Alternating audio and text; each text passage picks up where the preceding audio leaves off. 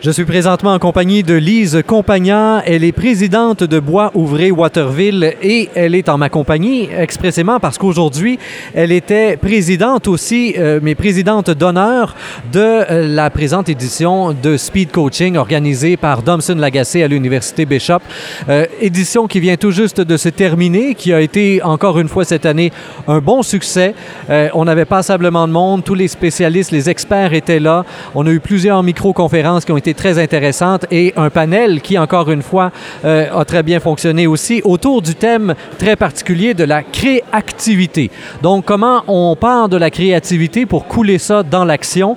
Euh, donc, Madame Compagna, dans votre propre compagnie, qui est une compagnie qui œuvre dans le bois, comme le dit le nom très bien, euh, il a fallu, là, dernièrement, justement, y aller d'un élan de créativité important pour se ressaisir, pour se replacer dans le marché, entre autres à cause de la venue de la Chine. Est-ce que vous pourriez situer tout d'abord nos, auditeurs dans ce contexte-là, dans lequel vous avez eu à vous revirer de bord? C'est certain que le marché a changé euh, énormément depuis le début des années 2000. Si on recule il y a 15 ans, je vous dirais qu'il y a environ 70% de notre base de clientèle qui existait au début des, des années 2000 et qui n'existe plus présentement. Donc, on a dû, à travers cette décennie-là, se réinventer, définir des nouveaux produits, des nouveaux marchés, parce que sinon, c'est certain que si on avait juste attendu les commandes régulières de nos clients ordinaires, ça ferait plusieurs années qu'on serait fermé. Donc, il a fallu se réinventer, vous venez de le dire vous-même, beaucoup de créativité. Et le processus de créativité a complètement changé, dans les, ou en tout cas est appelé à changer. Je ne sais pas si c'est tout le monde qui l'a, euh, qui l'a vraiment intégré dans son entreprise, mais aujourd'hui, en tout cas, ceux qui étaient ici s'entendaient pour dire que ce n'est plus une créativité qui arrive de haut et qu'on impose à la base. Il faut savoir impliquer tous les paliers, finalement, tous ceux qui travaillent chez nous, parce que les machinistes sont tout aussi importants dans ces processus-là que ceux qui sont à la direction. Et c'est exactement comme ça que vous avez fonctionné chez vous. Oui, effectivement. on a mis en contribution toute l'équipe pour essayer d'avoir les meilleures idées possibles. Euh, c'est certain que tu peux pas prendre chaque idée puis l'apporter jusqu'à terme parce qu'il y a des idées qui sont plus rentables que d'autres. Donc, il y a un certain travail à faire dans la, dans la sélection des idées, lesquelles sont les plus porteuses, puis tu mets, tu mets de l'emphase sur celles-là. Et comment vous faites pour les stimuler, pour aller les chercher, ces idées-là, là, dans le concret? Est-ce que c'est le machiniste qui débarque chez vous dans votre bureau quand il veut? Ou s'il y a vraiment des temps, des moments, des équipes, une manière de fonctionner pour la stimuler et aller chercher les propositions en question? Ben, c'est assez informel. C'est beaucoup du bouche à oreille. Le- L'opérateur va avoir une idée, il va en parler avec sa petite équipe parce qu'on fonctionne beaucoup, nous autres, en cellule de production. Donc, s'il a une idée, il va la, il va la présenter à ses collègues de travail, au chef d'équipe. Là, ils vont se dire, hey, oui, ça a de l'allure, on pourrait le proposer. Puis à ce moment-là, ben, l'idée se trouve à cheminer. Euh, c'est pas un c'est pas un processus formel avec des feuilles avec on est 45 employés on se parle à tous les jours à peu près tout le monde donc ça circule bien l'information circule très bien puis il faut se dire aussi qu'on est dans une euh, on est dans une époque où euh, ça roule très vite, les délais de livraison sont très courts. Euh, donc souvent, bon, la priorité cet après-midi-là que l'idée est sortie, c'est pas nécessairement de gérer l'idée, ça va être de gérer la commande qui est due chez le client le lendemain. Mais on se monte un espèce de bassin d'idées qu'on essaie de qu'on essaie d'évaluer et de voir lesquelles pourraient être les plus porteuses pour l'entreprise. Une, des idées, on parle parfois de créativité, puis tout de suite on imagine des nuages, on imagine des nuages ou je sais pas quoi, là, puis de partir là. Mais c'est toujours hyper concret, en fait, surtout dans une entreprise comme la vôtre. Un des exemples que vous avez donné aujourd'hui qui m'a frappé, simplement l'organisation d'une palette. Comment est-ce qu'on va mettre les produits sur la palette pour faire en sorte que le client, à l'autre bout de la ligne, puisse décharger la palette soit plus facilement, plus efficacement et tout ça? Il y a une part de créativité là-dedans aussi qui est assez impressionnante. Ah oui, moi je dis toujours que le diable est dans les détails. Puis quand on avait un client qui commande plusieurs petites commandes à la fois, qu'on ship toutes ensemble, là, pour sauver des coûts de transport, l'idéal, c'est de les mettre sur le moins de palettes possible. Mais c'est sûr que si on éparpille toutes ces commandes à travers les palettes, lui, il est plus capable de se retrouver. Donc, ce qu'on avait demandé au client, c'est donne-nous l'ordre avec lequel tu vas procéder ces commandes-là. Puis nous, on va te les empiler en ordre inverse pour que la première que tu utilises soit sur le dessus. Donc, tu fais ta première commande, tes tiroirs sont sur le dessus, tu fais ta deuxième commande et ça descend comme ça. Donc, pour nous, ça nous permet de shipper à moindre coût. Et le client, lui, ben, il a toujours ses commandes dans le même ordre, dans l'ordre que lui a besoin. Et c'est ça qui est important. Et l'idée est venue de vous, est venue des employés. Comment est-ce que tu as une idée comme celle-là, ça chemine comment à l'intérieur de votre entreprise?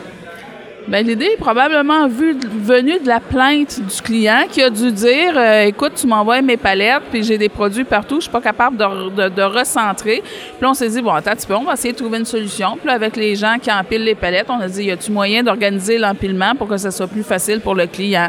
Puis là, les employés disent Ah, ben oui, on pourrait les mettre dans tel ordre, on pourrait mettre un carton qui sépare chaque commande pour que ça soit bien clair d'une commande à l'autre, puis on pourrait la stretch wrapper comme ça à la place, puis OK, on pourrait faire ça. C'est nous autres, on vire d'abord, on appelle le client, puis on dit si on te l'emballait comme ci, comme ça, ça marcherait-tu? Bien, il dit je pense que oui.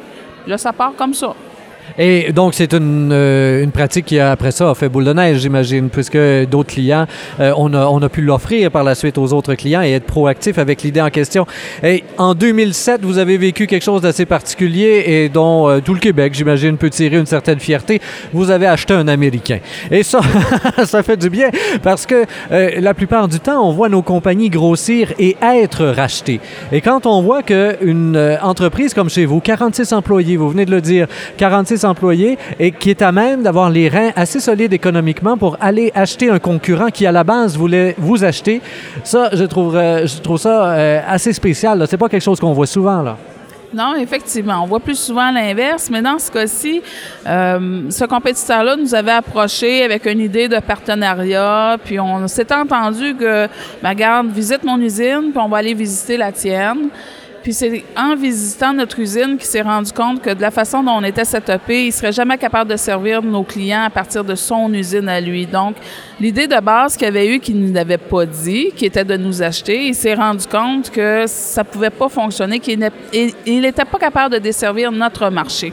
Mais nous, on était très bien setupés pour desservir son marché, par exemple. Et c'est là que les discussions ont comme euh, switché.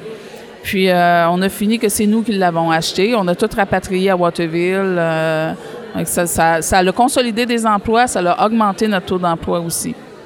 Ce faisant, en même temps, on met des gens à pied ailleurs aux États-Unis. Euh, est-ce que ça, on y pense d'une certaine manière où l'on se dit, ben, de toute façon, c'est eux ou c'est nous, alors au plus fort la poche, il faut qu'il y en ait un des deux qui mange l'autre, là?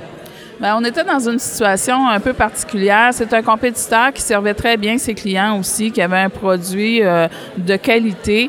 Ce qui faisait qu'on arrivait chez les clients, puis souvent les clients en prenaient un peu chez nous, un peu chez eux. Puis si on arrivait chez le client en disant, ben j'ai besoin d'augmenter ton prix, euh, le client disait, ah, ben si tu augmentes mon prix, moi je te lâche, puis je m'en vais tout chez l'autre. Puis lui, il se faisait dire la même chose. S'il arrivait, puis il disait, ah, j'ai besoin d'augmenter mon prix un peu, les clients disaient, ah non, si tu augmentes le prix, moi je m'en vais chez Woodcraft. Fait qu'on était peinturé un peu dans le coin. Fallait, la consolidation de ces deux marchés-là était nécessaire et essentielle. Puis là, ben c'est nous autres qui, c'est nous autres qui a racheté.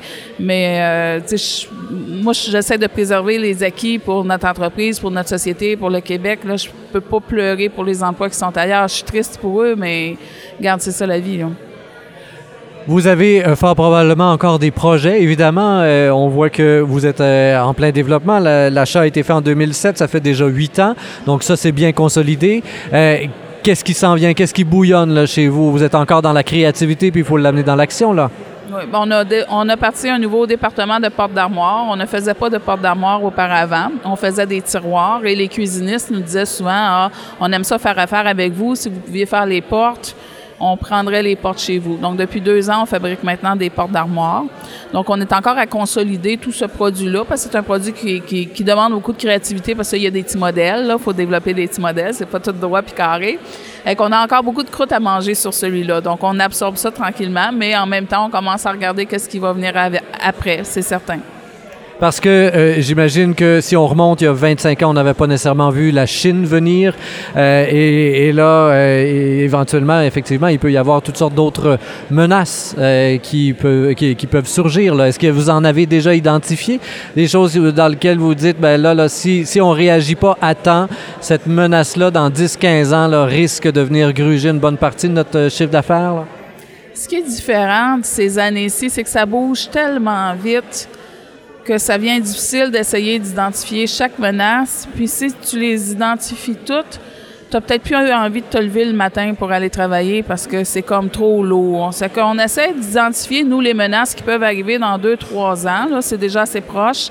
Puis de gérer celles-là, c'est sûr qu'on a toujours une espèce de forecast qu'on garde plus loin, mais si on se met à voir juste le danger partout, euh, ça finit par nous paralyser. Donc, on est mieux de voir un petit peu moins de menaces, puis essayer de voir un petit peu plus d'opportunités pour se tenir le mental du bon côté. Lise Compagna, présidente de Bois Ouvré Waterville et présidente d'honneur de la présente édition donc du Speed Coaching organisé euh, aujourd'hui même par euh, Domson Lagacé à l'Université Bishop. Merci bien pour euh, cet entretien et bonne chance donc pour la suite de tous vos projets du côté de Bois Ouvré à Waterville. Quant à vous, chers auditeurs, comme toujours, je vous invite à faire circuler cette entrevue sur le web via Facebook, Twitter et autres réseaux sociaux. Au microphone, Rémi Perra.